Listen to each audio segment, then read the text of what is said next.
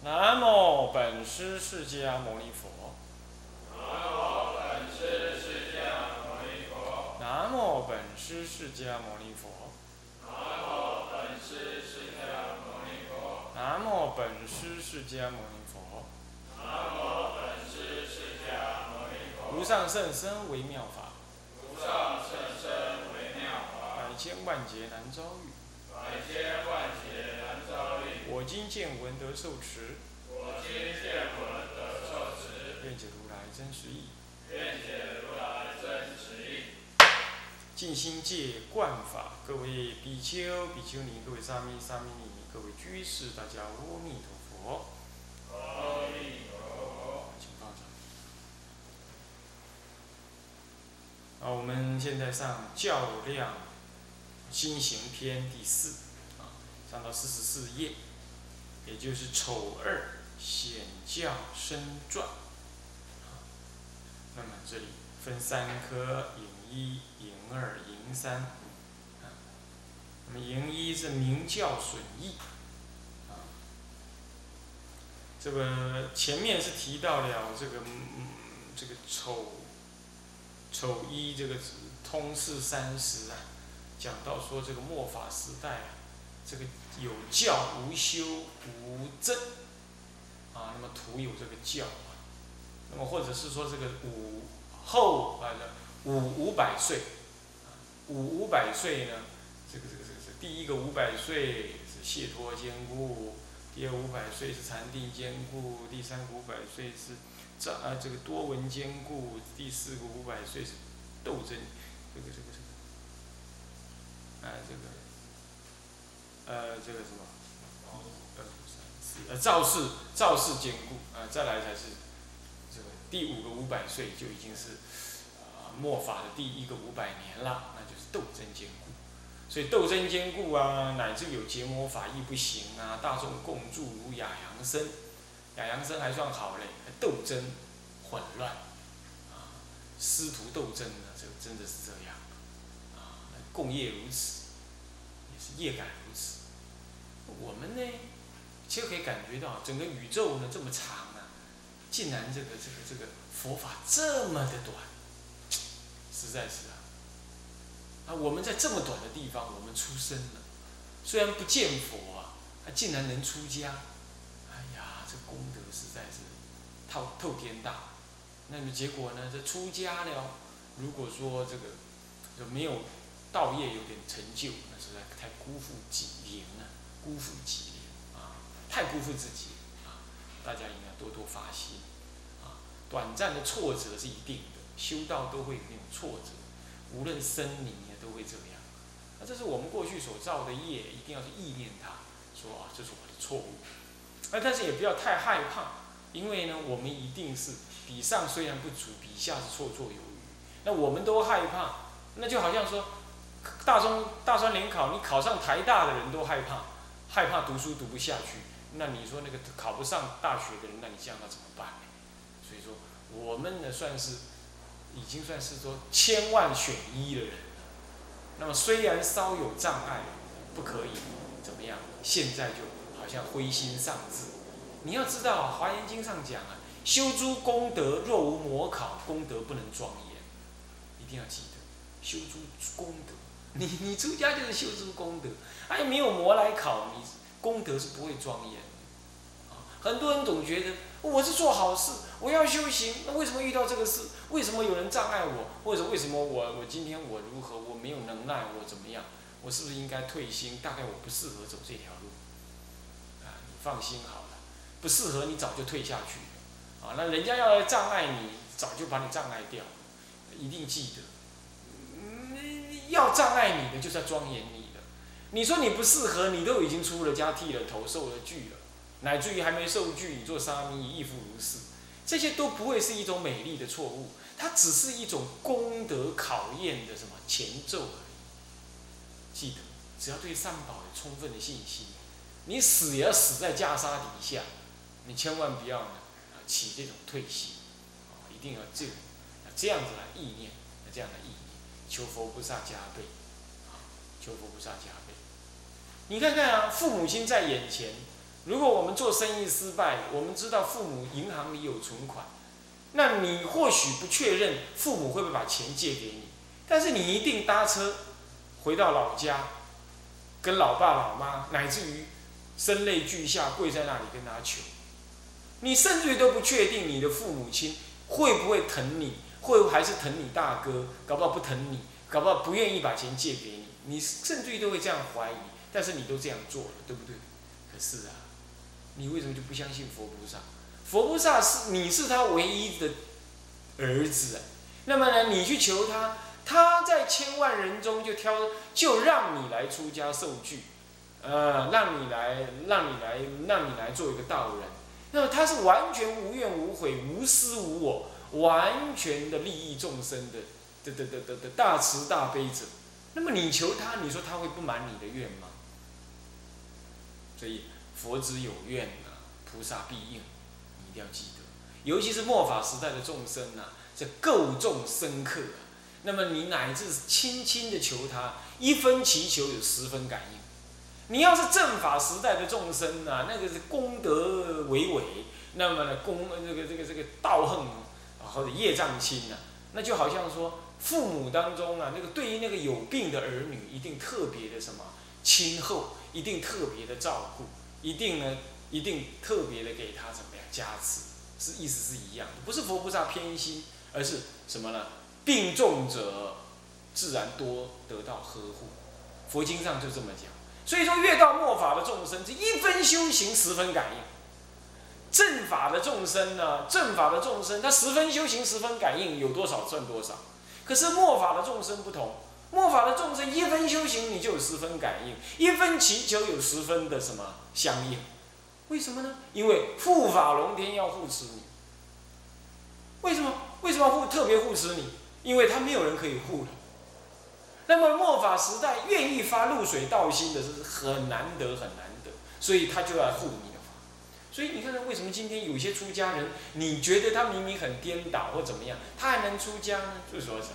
因为呢，佛菩萨慈悲，认为他还没有错到不可以，没有让他怎么样，没有让他退下袈裟，发癫发狂而死，还要护他的法。因为如果这种人你都不护他的法，那这样的话末法众生就看不到出家人。所以各位啊，在末法当中修道果然很，道有难得，知识难觅，好住的地方不可得。那么呢业障重缘很多，我们轮回到今天，当然业障习气重。可是呢，你要知道。也因为你在这个末法时代发道心，所以显得更加的可贵。所以千万啊，要善护念珠啊！那佛菩萨一定感应，你相信，一定是感应。所以你要真心的去求，真心的去求，不要去管过去怎么样。我问你啊，这个。我们说过年的时候啊，玩骰子，骰子就洗巴啦，台湾话讲洗巴啦。那么骰子是六个面，一到六，六个面。那么这六个面呢，只要是买那个真正的，里头没有灌铅，它每一个面呢，出现的几率是什么？六分之一平等。好了，我今我这一次甩下去得二，我第二次再甩下去还得二，第三次再甩下去又得二。我请问你，第四次下去得二的机会有多少？有多少？有多少吗？有多少？还是六分之一？各位，还是六分之一？你懂吧？前一次跟后一次没有连贯的，那骰子每一次都是独立事件。各位求佛菩萨依佛如是，没有说我求十次都没有用哎，我这次大概不会有用，没有这回事。只要你诚心，你这次就会有用；你这次没有诚心，那这次就没有用。二分之一，诚心跟不诚心，不会有过去的累积。佛菩萨不是这样子想，不是世俗人，世俗人才会这样想。达利玛好啊，你好了啦，你每一次来。都来到门口也不进来见我，诚意不够，你下次再来我不见你，这是这是凡夫才有这种颠倒心，对不对？是不是这样子啊？才会说我你赶快记，哼，你给我记得啊！你上次来了没带礼物来，我就就想来见我，这次我不见你了，这是凡夫颠倒想，才会这样。佛菩萨不会这样，佛菩萨像什么呢？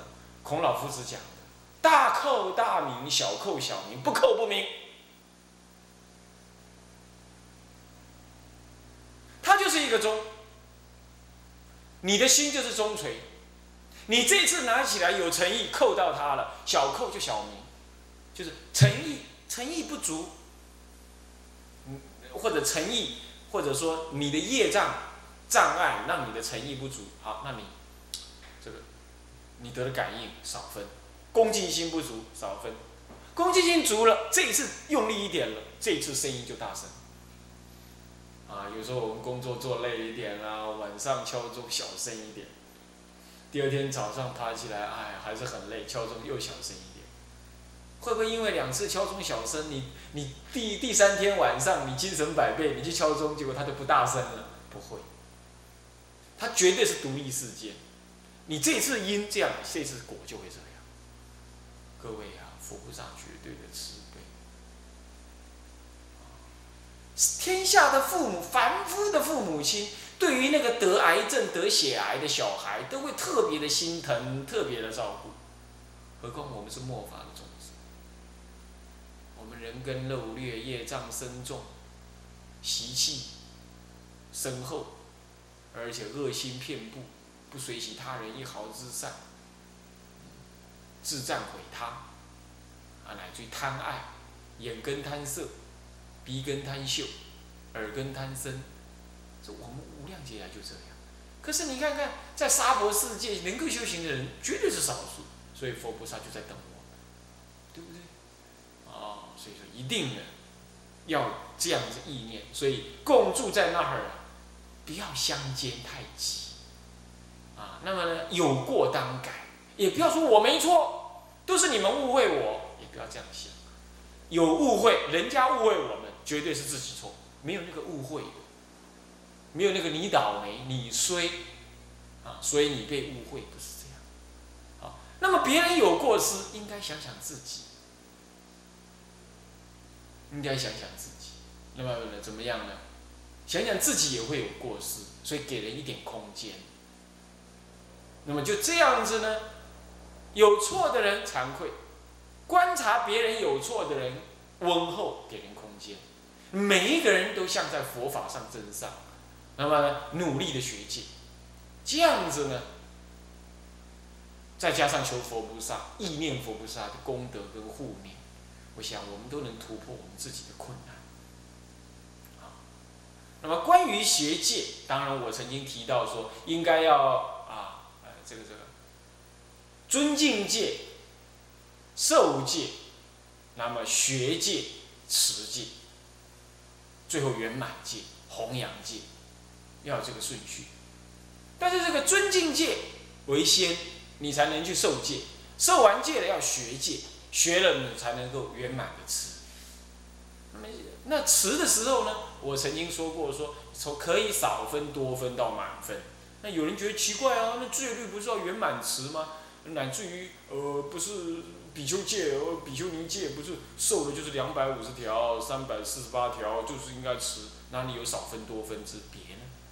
啊，当然在语义上呢，你你还是应该要得意忘言，当然我说过戒律绝对是顿受的，尤其是比丘戒绝对是顿受，啊，具足戒绝对是顿受，所以没有所谓少分多分，少分多分当然就是所谓的啊啊五戒啦，啊乃至于菩萨戒啦，啊不过菩萨戒没有顿没有少分多分，它是顿受，那你说那这样子比丘戒当然不是这样，那当然是啦，那当然是啦。可是你要知道，我们今天讲的对象是骗一切处，并不是只有悟光金色的人。啊，无光金色的人，你好要戒律，当然顿受。那么对于对于那个没有机缘持戒的人来讲，你叫他说这就是要顿受，你一下子跟他讲这个真实语，他受不了啊，他会恐惧，他害怕，所以啊，必须要怎么样？必须要跟他讲说，你就先学吧，先耗药，先恭敬吧。那么你能持的，当然我前几次有说到，初二两篇没有什么转还余地，你一定要持。那么男女有关的也没有转还的余地，你一定要吃。剩下来的呢，就尽量努力的吃。那我这个话是我自己发明的，当然不是，是弘一大师这么讲。弘一大师他说啊，末法时代，人家跟他讲说，佛陀不是讲吗？小小戒可舍。那我我要舍哪里？弘一大师说，佛陀没有讲哪个是小小戒。那佛陀为什么没有讲哪个小小戒呢？当然，弘一大师没解释啊。不过我们我们是有解释的。那么你等一下再谈。弘一大师就说，所以啊，在我来看呢，弘一大师这么讲，他说，哎，我觉得初二两篇是绝对要顿受，也就要守得好的。有关男女的其他篇也要守，其他的呢，看个人的因缘，尽量的努力。他就讲了这个话。那这个话当然不合什么，不合那种。兼顾持戒的人的想法，我我也一向认为小小戒不应该是，为什么呢？我常说，我说小戒就像什么，总统府外面的宪兵，哈，那宪兵都撤了，那总统还能安全吗？啊，总统是什么呢？就是大戒，就是重戒，重戒就坐在那个皇宫里头，可是皇宫只是一个什么戒体，戒体就是皇宫，啊，可是皇宫没有小戒来护持，这皇宫等于虚设。如入无人之境，当然会犯。当然，那国王就会被抓走。国王被抓走了，你的戒体就毁了，毁了你就是毁了你出家的身份。这我一向也是这个看法。可是弘一大师，他他被问到说小小戒可舍的时候呢，这个时候就是指的佛陀确实开了一个对未来某一些众生。真的是很难吃的很完美的时候，但是他还愿意出家，他也不至于说犯重要灭病。那这种情况，你与其他受不到，然后你又要让他怎么样呢？让他有这样子的一个开源。当然，我也一向这么说，我说你不能够说你没犯，你还是要忏悔，你还是要惭愧去求忏悔。我也常常这么讲，所以并不是说小小戒可舍，你就小小戒。小戒不断的犯，啊啊，大戒是不敢犯，小戒是不断的犯。我也从来不是这个意思，只是说，确实在外面的很多的比丘呢，他真的乃是比丘尼，他真的小戒无法守，小戒无法守。在这种情况，当然你应该跟他讲，你应该求忏悔。可是当他发心要来学戒，或者来到悟光金色的时候，我们也不能够跟他讲，你从今而后立刻就要变成清净、点成无染的人。我们还是要劝他边学边持啊，边持边忏悔。那么学少分就持少分，渐渐渐学多分就持学持多分。能够学满分，你能持短满分就满分，尽量的持。那有一些部分你不能持守了，或者因为积闲，比如说比丘，很多比丘是没办法蹲的小便。啊，他就站了小便，他说这样反而对，那就他就护积贤吧，那好，那这样也没不算犯喽。可是明明他可以吃啊，对不对？你门关起来，谁晓得你在里头是大便还是小便？是不是这样子啊？那还是可以吃啊。所以要要这样讲，我也可以批评那样叫做犯戒啊。可是他不守这样子的戒，他有他的理由。像这样子就是多分少分的差别，就是一种多分少分的差别。还有我们的能力，或者比如说我们一个人住山，一个人住山，那没有人来受供养，乃至于人供养的都是在家女众，你也觉得，与其让女众天天来找你拿饭给你吃，还不如你怎么样？暂时犯小戒，比如说是主，以犯小戒来护大戒，所以戒律上是有这样子的，犯小护大。在这种情况，你是不是要怎么样？是不是要少分持跟多分持的差别？所以是有这种事情发生的。初学戒的人呐，难免就是一副那种，哦，这戒律最重要，要全部持守，好像说的是容易啊。其实你看得多，事情经历的多，你就会知道，有一些情况，乃至不是你一下能够持得很。这个时候，如果你只是这样讲说，那没有没有转还余地，全部要持满，可能对某一些人来讲是可受的，对某一些人来讲是难受。因此，我跟他讲说。我才会讲说，慢慢的学持，但是我可没有说慢慢的学持，那你那个不能持的部分叫做不犯戒哦，这个话我可没讲哦，是要搞清楚哦，那仍然是犯哦，那犯了怎么办？起惭愧啊，忏悔啊，不能忏悔，你要真正起惭愧啊！将来有缘当忏呢。我那个意思是这样，不过是那次的讲话当中没提到这个尾巴而已。啊，先希望各位听话，我想，我想得意忘言哈，一定要知道说我那个用意，至少是一的弘一大师。那那个用意是要护念有一些人实在没办法。那真正即使是没办法，我真正的想法是。那你还是要具足惭愧忏悔，那不叫做没犯，那还是有犯。不过就是你现在真的吃不了，那你就知道能忏悔就忏悔，能忏尽就忏尽，不能忏尽想办法未来忏。这就是多分少分，满分。我说的见次而行的这个事实，这个事情。当然了，这个事情我在初学佛，受比丘戒完毕去见忏公的时候，忏公也去亲自。曾经跟我讲过这样，只是当时我并我我我是觉得说现代人可能你们会不相信，所以我我刚刚才会讲说这根源事实上是弘一大师有提过，因为当人家问到他小小戒可舍的时候，他是有提到这样的意见，当然你可以不接受没关系，那么我们纯粹是好心讲这样子的话，而我也并没有说小戒可舍，因此小戒犯不成为犯，我也没这个意思，我一向认为没有可以舍的。该受你就得，你受了你就得吃，不能吃就是你犯，那你就惭愧就好。可是我确实知道有一些人因缘跟心力还没有到那样，那我会告诉他慢慢来，一步一步的学习，啊，这点分清楚就好哈。好，那么这样子呢，希望这样子的末法不至于过度的强盛起来，还能够维持一个相法或者正法。佛陀在。经典上讲到说，若有五比丘住世持戒，行结魔法的话，那么呢，我法就不灭。在律上也讲到这样的意思。五比丘，只要五比丘，他就能行什么呢？行这个边地受戒之法，乃至边地受具足戒之法，乃至于这个什么呢？除了犯第二篇重罪的初罪不能够做以外，几乎一切结魔法都皆得做。所以说。在末法边地下至五比丘住世，结魔能行的话，那么呢，这个佛法就能够住世。各位，如果是这样子的话，佛陀已经这样讲了，所以希望大家呢要有信心，也要发心，慢慢的一步一步去持戒。还有啊，戒律的讲说，你当然我们应该要强调。可是呢，它不会只是唯一，也不应该在讲说的过程当中过度的把它强调为唯一，因为强调为重要是可以，强调为唯一的话可能会有缺失，而不是戒律的缺失，是说可能会有应激上的缺失，这是我自己的经验。有人呢，可能过去犯戒，也可能因为因此戒累，也可能因此怎么样，身心对戒律的看法有所恐惧。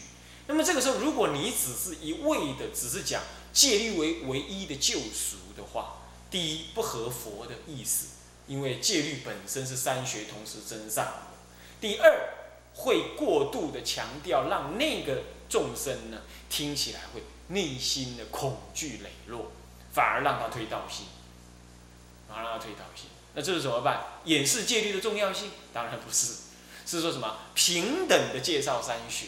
让他一慢慢的走上来之后，才一刀一一针见血的对他强调，所以所谓实然后言也啊，人不厌其言呢。讲经说法要懂得什么呢？懂得众生的根基差别，单独的强调一件事，有时候会让某一些众生信受不了。这点呢，必须要了解啊，这是在长期的这样子观察跟错误当中学习啊，我有这种感觉。啊，所以说你们会觉得说为什么会有少分多分？那我想我是借用那个话，我并不是说持戒可以少分多分。好，戒律受戒就是圆圆满受的。好，就是随行当中依于能力怎么样，你可能慢慢的过来没有关系啊，是这样子。那这是在犯的过程，你还是去忏就可以。接下来啊，这个隐一说的名教水意，他就说这个教法当中，你顺，你你向于正当的学，就是甘露；你逆，你不正当的学，它就是毒药。所以法无定法，一切法皆是佛法。换句话说，恶法也可能是佛法。然而你恶法当恶法用，那就是恶法，就是毒药。那么善法善法恶用还是恶法。所以我常常讲啊，戒律这个事情啊，尤其容易让人家这样，就是在那争高低、争对错。然后呢，你这样说没犯，我认为有犯，好，各自去查，查出来了之后就强作解释，或者是嗯很乐意的说，哦，你看你错了，我对。那种对错心呐，常常在戒律当中的比对呀，那是各自好像很努力的在那里查资料，你知道吗？你正在用佛法杀人，杀人是讲严重一点的，在佛法庄严里的贡高我慢。我想对或错，我们可以这样说，哦，是这样吗？哎呀，跟我看的不一样，跟我记忆的不一样。那你看的在哪里呢？能不能告诉我？那么告诉别人的人也很心心悦。呃，这个呃，自己知道错，自己错误，后来发现错的人，自己心悦诚服，欢喜信受。那么指出别人错误的人，也应该哀矜莫喜啊，只是很自然的，也不着痕迹，而且不是沾沾自喜，更不是什么赢过别人的那种傲慢心情了，只是好意的告诉他，好像不是这样哦。我想不要在这语言当中啊，产生一种什么呢？产生一种对立，或者是一种比比赛，我的知识比你高。我的戒律学的比你好，我的是对的，你看看你错了吧？我想这种好胜心呢，不要在戒律的的研习当中产生，这样子就是什么呢？药才不会变毒啊。那么这里提到，他说啦解服百疹抽，百疹这各种的什么呢？这个这个痘疮、皮肤病啊，都怎么样？都能够都能够抽抽就是医的好啊。这个白疹怎么会有个白疹一百种痘疮呢？